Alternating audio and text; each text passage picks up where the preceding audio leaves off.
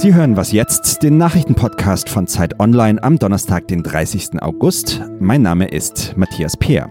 Wir blicken heute auf Bundestrainer Jogi Löw. Der hat sich nämlich gestern nach dem WM aus erstmals öffentlich erklärt. Außerdem sprechen wir über Chemnitz und das bevorstehende Sachsengespräch. Und um die Entwicklungen in der Stadt geht es jetzt auch in den Nachrichten. Die Bundespolizei unterstützt ab heute die sächsische Polizei. Der Freistaat hat die Hilfe angefordert nach einem Angebot von Bundesinnenminister Horst Seehofer. Die Beamten kommen heute bei einer Demonstration der rechtspopulistischen Bewegung Pro Chemnitz zum Einsatz. Neben der Bundespolizei reisen auch Polizisten aus Sachsen-Anhalt, Bayern, Berlin, Hessen und Thüringen an. Sie sollen auch die Veranstaltung von Ministerpräsident Michael Kretschmer schützen. Der will am Abend mit Bürgern sprechen und dabei wird es wohl auch um den am Wochenende getöteten 35-Jährigen gehen und um die anschließenden Ausschreitungen rechter Gruppen. Kanzlerin Angela Merkel reist heute nach Ghana. Das ist die zweite Station ihrer dreitägigen Afrikareise.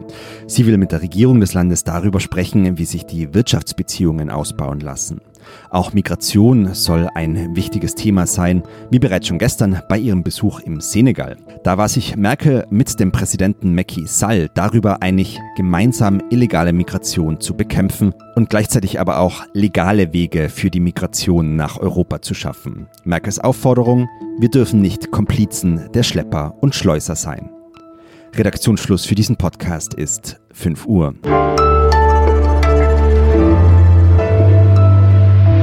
Ich bin Vanessa Wu, hallo. In Chemnitz nehmen die Eskalationen kein Ende. Nach dem Tod eines 35-Jährigen hatten am Sonntag und Montag tausende Rechtsextreme und Hooligans demonstriert und Menschen angegriffen, die anders aussahen oder dachten als sie selbst. Die Polizei, die sah bei alledem weitgehend zu. Am Telefon habe ich jetzt zu diesem Thema Martin Machowetz, den Leiter des Zeitbüros in Leipzig. Hallo Martin. Hallo, grüß dich. Du hast ja mit fünf Autoren versucht, den zweiten rechtsextremen Aufmarsch von Montag zu rekonstruieren. Der Titel ist eine Frage, nämlich regiert der Mob? Was würdest du mit einigen Tagen Abstand sagen? Regiert in Chemnitz der Mob?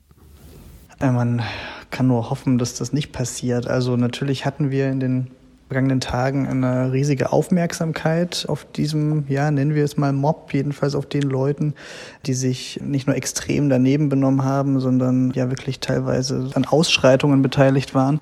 Wir hatten Gewalttätigkeiten am Rande von Demos in Chemnitz und wir hatten vom Zeigen von Hitlergrüßen bis zu schlimmsten Parolen alles Mögliche, was gab, körperliche Gewalt. Insofern, das war schon eine sehr naja, explosive Situation und eine sehr, sehr unschöne Situation. Ich warne immer so ein bisschen davor, jetzt zu sagen, dass das schon das große Staatsversagen ist, die Polizei sozusagen gar nichts mehr im Griff habe und der Mob tatsächlich regiere. Ich finde es schon gut, dass wir das als Frage formuliert haben. Im Moment habe ich das Gefühl, dass der Staat der Lage schon noch her ist. Ja, es ist nur wichtig, dass man jetzt konzentriert bleibt. Gestern haben das Sächsische Landeskriminalamt und die Polizeidirektion Chemnitz ja immerhin eine gemeinsame Ermittlungsgruppe gebildet. Auch der Innenausschuss des Landtags will sich mit dem Fall beschäftigen. Erstaunlich wenig Lösungsvorschläge hört man dafür aus der Bundespolitik. Dabei ist Chemnitz ja gar kein Einzelfall. 2015 gab es hier rechte Aufmärsche in Heidenau, 2016 in Klausnitz. Wir haben es mit einer erstarkenden AfD zu tun und 2019 wird auch noch in drei ostdeutschen Bundesländern gewählt. Wie erklärst du dir eigentlich, dass die Bundespolitiker angesichts dieses Jahr Rechtsrucks offenbar nicht viel mehr einfällt, als die Ausschreitungen zu verurteilen? Ich glaube, dass das gerade eine Situation ist, in der alle noch überfordert sind. Wir haben eine Lage, die sich Tag für Tag zugespitzt hat in der vergangenen Woche. Wir haben immer neue Entwicklungen, wir haben immer neue Probleme. Jetzt gerade vor zwei Tagen tauchten plötzlich Ermittlungsunterlagen, also der Haftbefehl in sozialen Medien auf und möglicherweise hat ihn jemand durchgestochen an die Rechten, vielleicht aus der Polizei. Wenn sich das bewahrheiten sollte, wäre das die nächste Eskalation. Ich glaube, dass man ein Stück weit sich sehr, sehr lange nicht mit den Problemen beschäftigt hat, die es in Ostdeutschland gibt. Und es gibt in Ostdeutschland eine ganze Menge besondere Probleme, besondere Lagen. Das, ich glaube, dass erst ganz langsam in den vergangenen Monaten angekommen ist, dass es da eine bedrohliche Situation gibt oder eine, eine andere Situation. Da setzt gerade ein Nachdenkprozess ein und vielleicht muss man jetzt mehrschrittig vorgehen und dem auch ein bisschen Zeit geben. Ein Schritt nach vorne könnte ja das Sachsengespräch heute Abend sein. Der Ministerpräsident Michael Kretschmer besucht ja gerade verschiedene Städte und Dörfer in Sachsen. Heute steht zufällig Chemnitz an. Der Termin stand schon länger fest. Rechte Gruppen haben schon zu erneuten Demonstrationen aufgerufen. Kann man in so einer angespannten Lage überhaupt noch was mit Gesprächen ausrichten? Welche Worte müsste Kretschmer denn heute finden? Solange wichtige Details fehlen zur Frage, wie dieser Angriff in Chemnitz abgelaufen ist, solange die Stimmung so aufgeheizt ist, ist es extrem schwierig. Es werden von ihm ganz verschiedene Sachen gefordert. Natürlich die wütenden Bürger, nennen wir sie mal so, äh, und damit meine ich jetzt ausdrücklich nicht die Rechtsextremisten, die verlangen von ihm irgendwie eine klarere Ansprache in der Frage, wie mit diesem Kriminalitätsfall umzugehen ist. Viele andere, die auf Sachsen gucken und sehen, welche Ausschreitungen es da gab, verlangen von ihm jetzt eine klare Positionierung gegen Rechtsextremismus. Ich glaube, er muss beides hinkriegen, aber viel wichtiger als alles Reden ist, ja, dass, dass der Staat funktioniert in Sachsen, dass man wieder in eine Situation kommt, wo man nicht das Gefühl hat, dass jeden Tag irgendwie eine neue kommunikative, administrative Panne bis hin zur, zur Halbkatastrophe sozusagen passiert. Also man muss einfach es schaffen, wieder das Gefühl zu erwecken, dass der Freistaat Sachsen funktioniert, dass die Polizei funktioniert, dass die Justiz funktioniert, dass man sich darauf verlassen kann, dass Ermittlungen gut laufen, dass Demonstrationen äh, nicht eskalieren. All das muss jetzt einfach funktionieren. Und solange das nicht der Fall ist, kann er im Grunde sagen, was er will. Aus Leipzig war das Martin Machowetz, der Büroleiter von Zeit im Osten. Wenn Sie übrigens selbst glauben, dass Gespräche eine wichtige Lösung sind, morgen am Freitag endet die Anmeldefrist für unsere Aktion Deutschland spricht. Da bringen wir Sie mit Menschen ins Gespräch, die eine ganz andere politische Haltung vertreten. Einfach auf Zeit Online gehen, in der rechten Spalte finden Sie dann alle Infos.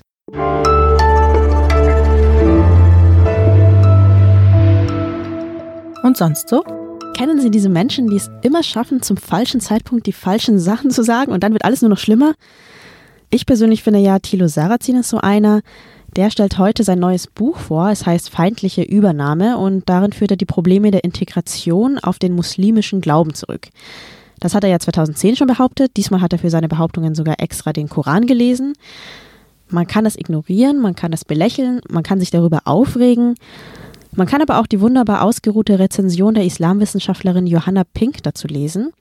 Sie deckt nämlich zahlreiche Fehler auf, aus dem Kontext gerissene Behauptungen und ja schlicht Sarazins Ahnungslosigkeit, sowohl was den Islam als auch die Bibel und Europa betrifft.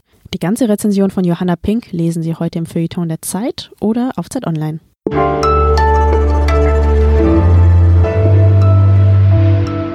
Der Bundestrainer Joachim Löw hat sich gestern zum ersten Mal nach dem frühen WM aus öffentlich erklärt. Als erster Trainer einer deutschen Nationalmannschaft ist er schon in der Vorrunde einer Weltmeisterschaft ausgeschieden. Alle haben auf seine Erklärung gewartet. Mein Kollege aus dem Sportressort Oliver Fritsch hat sie sich in München angehört. Ich erwische ihn gerade am Telefon im Pressebereich der Allianz Arena. Also nicht wundern, falls es im Hintergrund etwas lauter wird. Hallo Olli. Hallo Vanessa. Jogi Löw hat sich also der Öffentlichkeit gestellt. Wird jetzt alles neu und gut beim DFB? Was meinst du? Ich nehme Joachim Löw und Oliver Bierhoff natürlich den guten Willen ab, dass das jetzt wieder besser wird. Ich glaube auch, dass es besser wird als in Russland. Aber ob das nochmal zu Spitzenfußball unter dieser Führung reicht, das wage ich stark zu bezweifeln. Was nicht nur an ihnen liegt, aber ich glaube nicht, dass Joachim Löw noch die Kraft hat für einen Neuanfang und vielleicht auch gar nicht der große Trainer ist, äh, für den ihn die deutsche Öffentlichkeit lange hielt. Immerhin hat er ja Fehler eingeräumt. Sein größter Fehler, sagte er, sei, dass er geglaubt hatte, dass sein Team mit Ballbesitz Fußball siegen könnte. Ja, das war tatsächlich bemerkenswert, dass Joachim Löw sich vom Ballbesitz Fußball zumindest rhetorisch distanziert hat.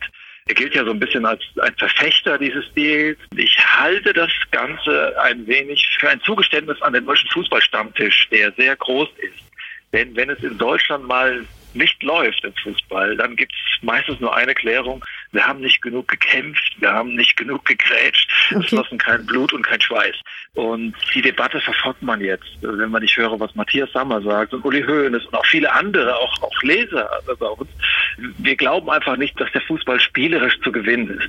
Das wäre eine fatale Entwicklung, wenn Jogi Löw das ernst meinen würde. Ich habe den Eindruck, dass er das nicht wirklich selber glaubt und das jetzt nur so gesagt hat, um die Leute zu beruhigen. Er hat sich ja auch zu Özil geäußert, meinte, er hatte sich auch mehrmals versucht, an Özil zu wenden, aber dieser hatte nicht geantwortet. Er hat sich selber nie bei Löw gemeldet. Meinst du, das Thema plätschert jetzt einfach aus oder sitzt da doch noch was Größeres im Argen?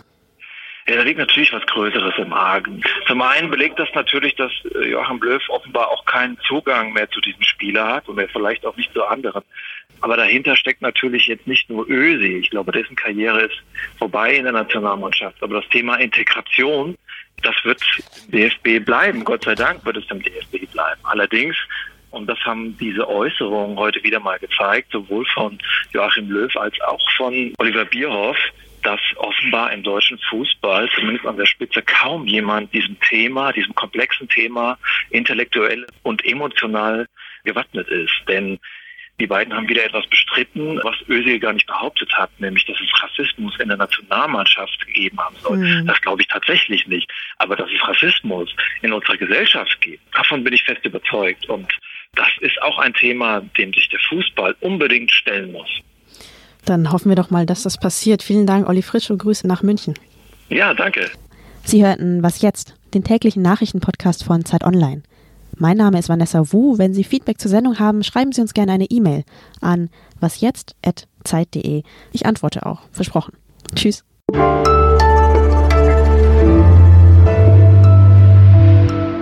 Wie war Jogi Löw heute eigentlich? Hat ein bisschen nervös gewirkt. Ich glaube, es ist eine ungewohnte Rolle für ihn, so der Büßergang.